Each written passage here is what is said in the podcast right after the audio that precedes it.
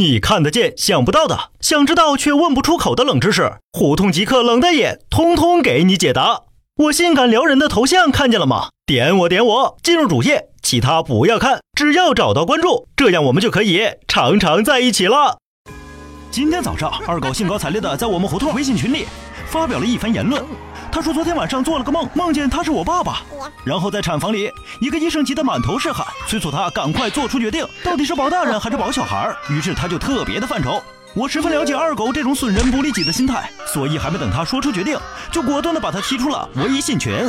咱们暂且把二狗放在一旁不表，先来说说这个在诸多电视剧，尤其是医疗题材的电视剧里，总会遇到的问题：保大人还是保小孩？不知为什么总是被作为一个祭点，被各位编剧反复使用，屡试不爽。看起来真的是很难抉择。这当中不但包括了情感和道德的许多考量，甚至还上升到了法律和人性的层面。在过去，孕产妇的死亡率很高，老辈人常说生孩子就是在鬼门关上走一遭，这话一点都不夸张。原因是因为那时没有多少医疗手段能处理分娩过程中的紧急大出血以及术后感染，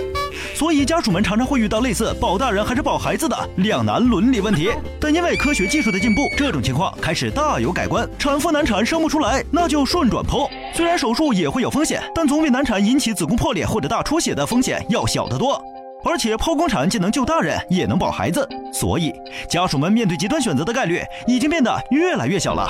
假如说十分相当特别极其倒霉，真的碰到了这样的情况，医生也绝对不会直接问保大人还是保孩子这样的问题，而是会直接要求或是劝说家属以救大人为先，因为在中国公立医院的操作规范中，首先考虑大人被视为基本的医疗原则。《母婴保健法》第十八条就明确规定，经产前诊断，若孕妇继续妊娠可能危及生命安全或者严重危害健康，医生应当向夫妻双方说明情况，并提出终止妊娠的科学意见。其次，从科学上来说，遇到新生儿和产妇必须二选一的情况，也必须首先考虑保全大人，因为母体系统是首先保全自身供给的，所以在分娩过程中发生的所有危及母亲的情况，都会危及到胎儿。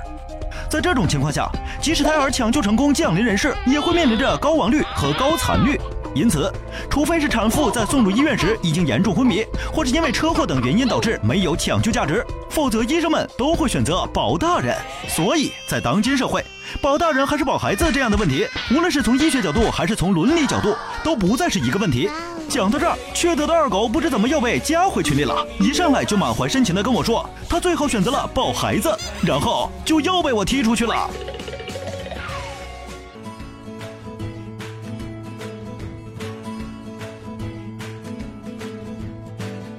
想了解我的私生活，请关注微信公众号“火爆胡同”。